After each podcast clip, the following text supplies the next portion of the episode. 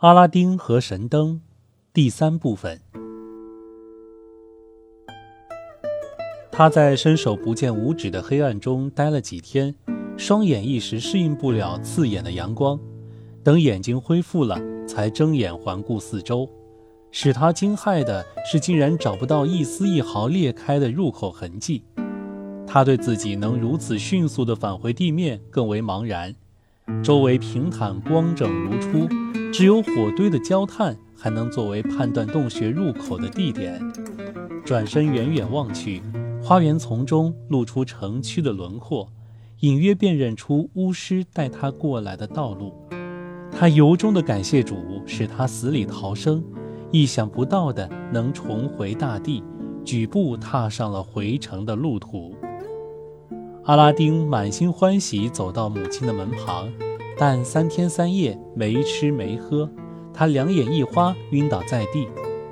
母亲摸不清儿子的生死，正伤心落泪时，忽见阿拉丁倒在地上，便手忙脚乱地帮他恢复知觉。阿拉丁醒来，第一句话便向母亲要吃的：“妈妈，给我点吃的，我已经三天滴水未进了。”母亲把家里能吃的都端到他面前，坐下后说道。儿子啊，别着急，真的太危险了。现在先吃点东西，养养身子。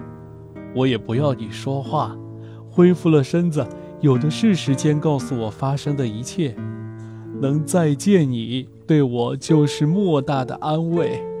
星期五那天深夜了，还没见你回来，我又伤心又苦恼，不知你出了什么事。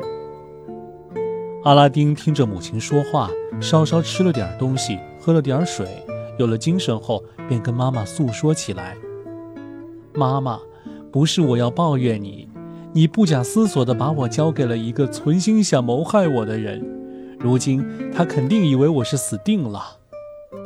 是啊，你我都不怀疑他是我伯伯。面对一个对我如此慈祥爱怜，给我这么多深情厚谊的人。”我们谁还能说什么呢？但是，妈妈，我现在可以告诉你，他是一个心怀鬼胎的大骗子、大坏蛋。他阴险自私，让我完成了对他的承诺后还要我死。是什么原因让我和你看不透他呢？我这方面，我保证绝不隐瞒任何施加于我的毒计。你呢？当你听完了我给你讲的，我们分手后。到他玩弄毒辣诡计为止的种种表现，你自己去判断他的为人好了。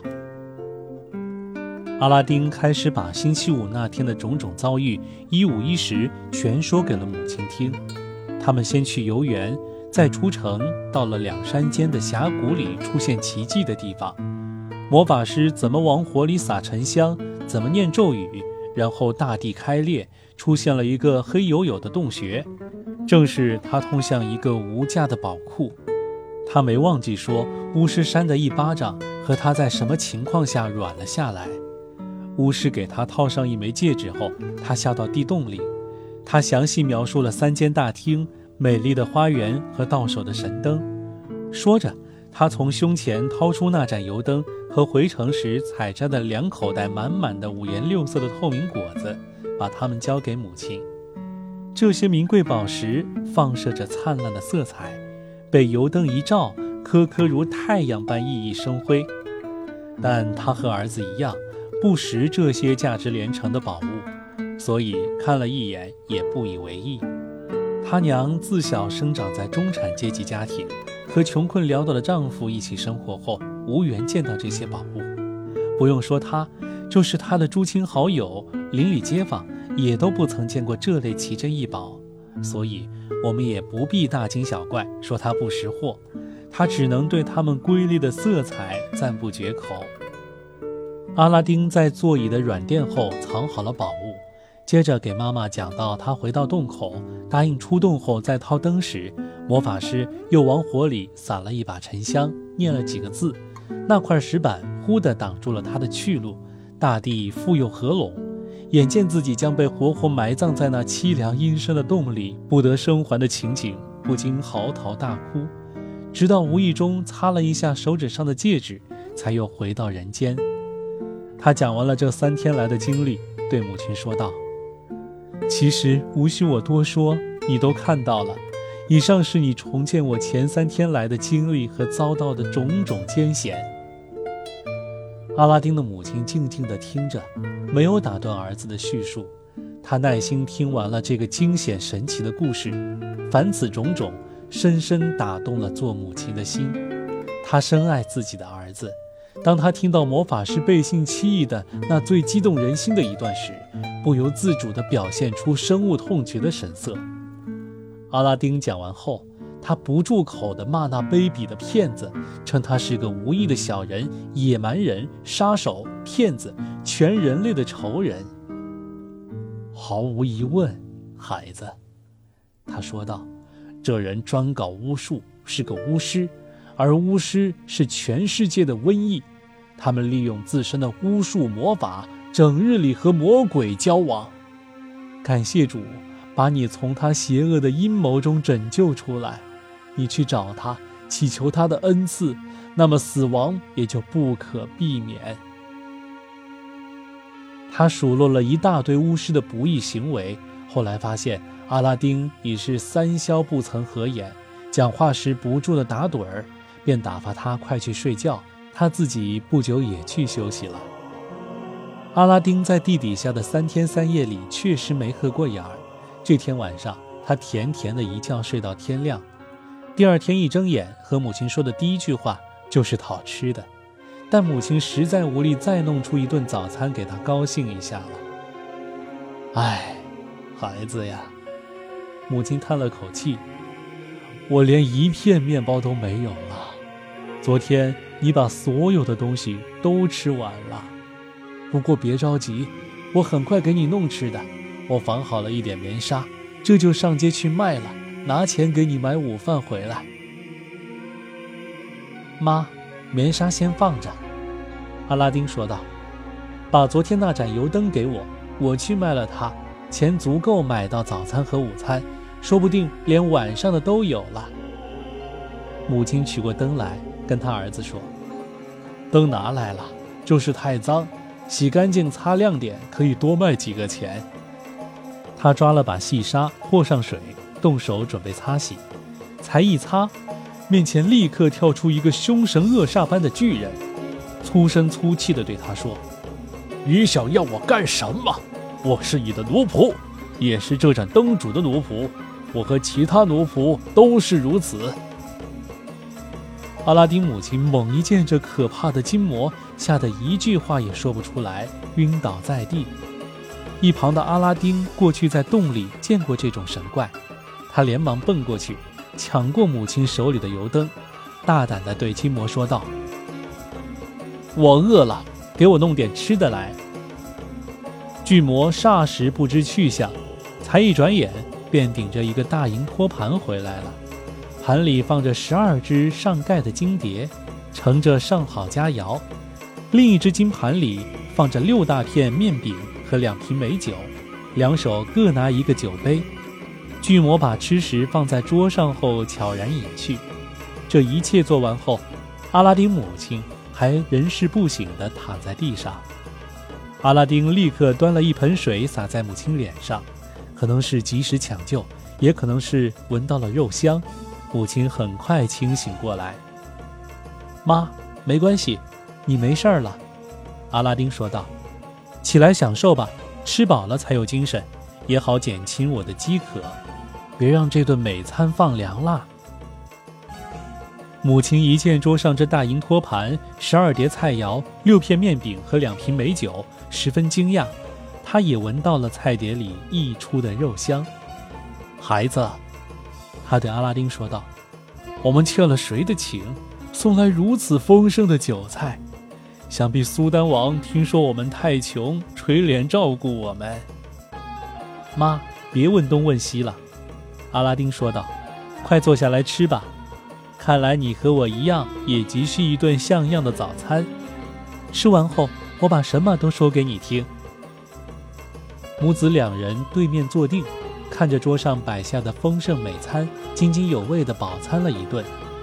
阿拉丁母亲爱慕地看着那托盘和杯盏，尽管他说不上那是银的还是什么材料做的，但其新颖的款式是他们母子从未见过的。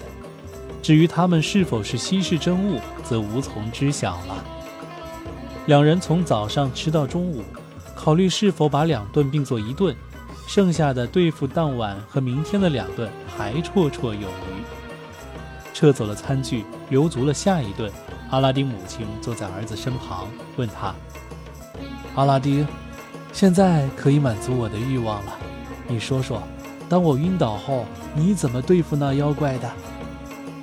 他对儿子叙述的金魔的出现，怀着浓厚的兴趣。儿子呀，我们该如何对付他？我一辈子从未听说过有人见过妖怪，那高大的鬼怪。怎么先和我讲话而不跟你讲？在地下的洞里，鬼怪除了你，还在谁的跟前出现过啊？妈，你看到的金魔尽管和我看到的一样高矮，但它不是我在地洞里看到的那个。两个魔鬼在个性和习惯上也是大相径庭，他们有各自的主人。你还记得吗？我第一次看到的那个自称是我手指上戒指的奴仆。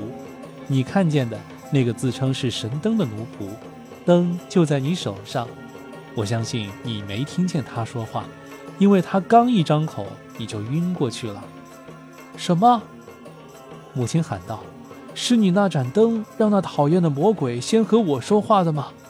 哎，儿子呀，快把灯拿走！你愿放哪里放哪里，我绝不再碰它一指头，把它卖了更好。省得一碰就把我吓得半死。你能听我话，最好也别去碰它，别跟魔鬼打什么交道。正像圣人告诫我们的，他们仅是魔鬼而已。妈，你要把灯卖掉，可我现在真该好好想想，我卖的这盏灯对你我可大有用处。难道你没亲眼看到刚才他是怎么帮我们的？他还能继续管我们的吃和用，你想想，我那骗子伯伯如果不为了想把这盏灯弄到手，哪会历经万水千山受那份罪？我也是那样想的。但你再想想，那坏蛋明知大厅里有着不计其数的金银财宝，这我是亲眼目睹的，可他偏要我去拿这盏灯。他很了解灯的价值，所以宁可舍弃了这座地下宝藏。如今我们有机会证实了它的价值，就应当好好利用，不得乱用，以免引起街坊对我们的嫉妒。不过大金魔把你吓得如此程度，我一定好生把灯放在你看不见但又随时可用的地方。那戒指呢？我也不能没有它，没有了它，你永远也见不着我了。今天我虽然得以生还，但没有了它。谁又能保证以后我不会遇到类似的情况呢？所以，我也求你让我永远带着它。你我无法预见今后会面临什么样的危险。阿拉丁的话句句在理，又有分量，他妈妈也不好反对，只回答他看着办。但有一点他是坚决的，他坚决不和魔鬼沾边，绝不愿再见他那副怕人的模样。第二天晚上，金魔送来的饭菜吃完了。次日一早，阿拉丁忍不住肚子饥饿，在大衣里塞上一只银盘，拿上街去卖。路上碰到一个犹太人，他把那人拉到背镜之处，问他有没有意思收下。狡猾的犹太人接过盘子，端详一番，发现它是纯银的，反过来问孩子要卖多少钱。阿拉丁不识货，又没做过这类交易。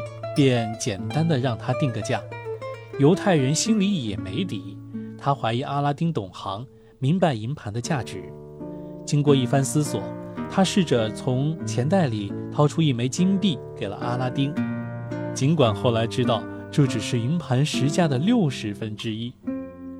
阿拉丁满意的接过金币，转身匆匆就走。犹太人对到手的巨额利润还不满足。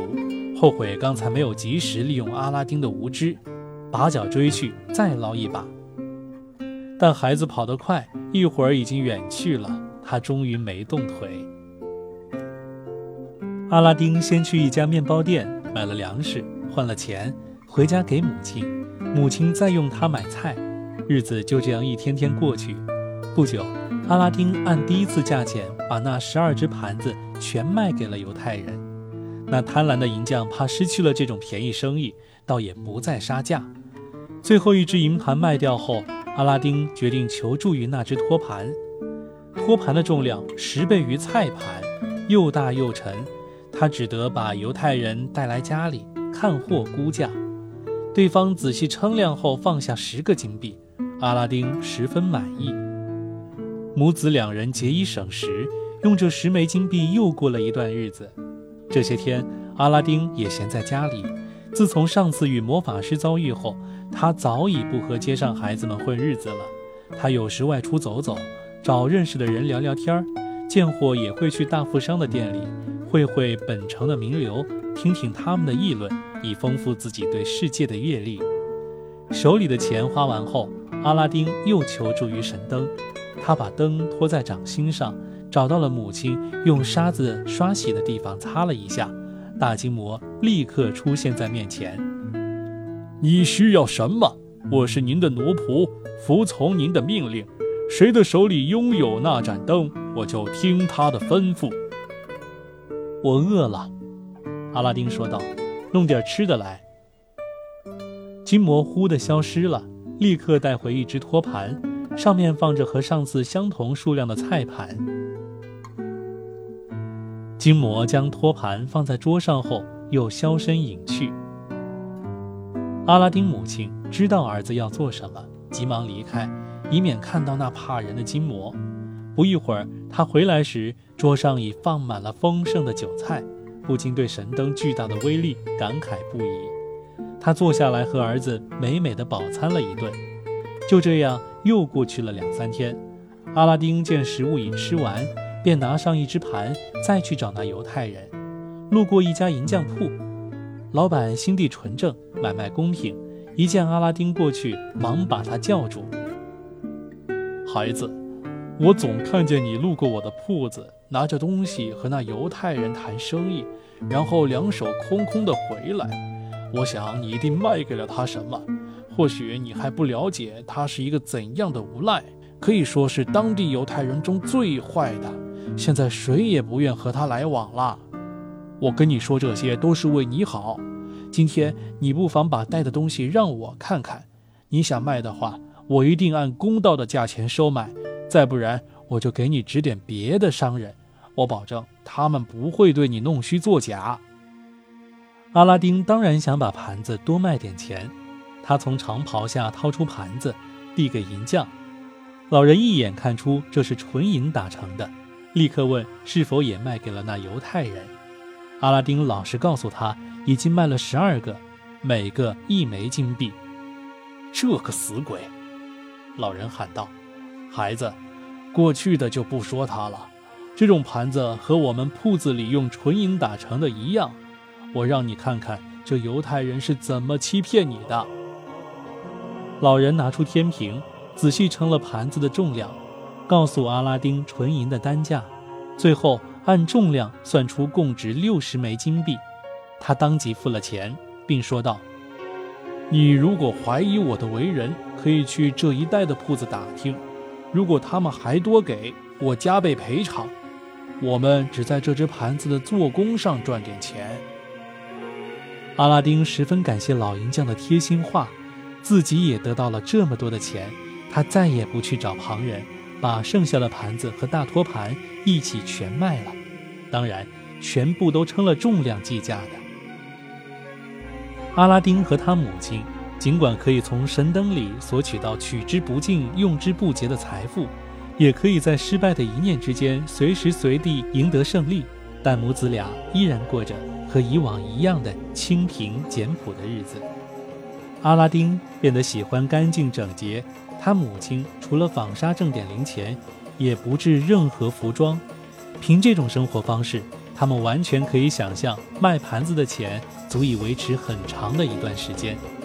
他们就这样靠阿拉丁不时的用神灯弄点钱，两人过着平静的与世无争的生活。这段时间里，阿拉丁常在本市的大布店、金银首饰店、丝绸店里逗留，专找体面的大商贾交谈经营上的诀窍，学到了不少做生意的方法。和珠宝首饰商接触中，他心里明白，他在地洞里拿灯时采下的果子，不是什么彩色玻璃，而是价值连城的珍宝。因为他看遍了城里出售的各类宝石，无论是花色还是体积，哪个也比不上他手里的那些。他才明白自己手里有着一批无价之宝。他也清楚，这件事绝不能向任何人，包括母亲在内。透露一点风声。好，说到这里，我要暂停一下。可见神灯给阿拉丁的生活带来了一些些改变，他的见识也变了。不过呢，还是过着清贫的生活。如果故事在这里完结啊，可能有些平淡。但是，阿拉丁和神灯的故事确实是丰富多彩，后面还有很多的转折。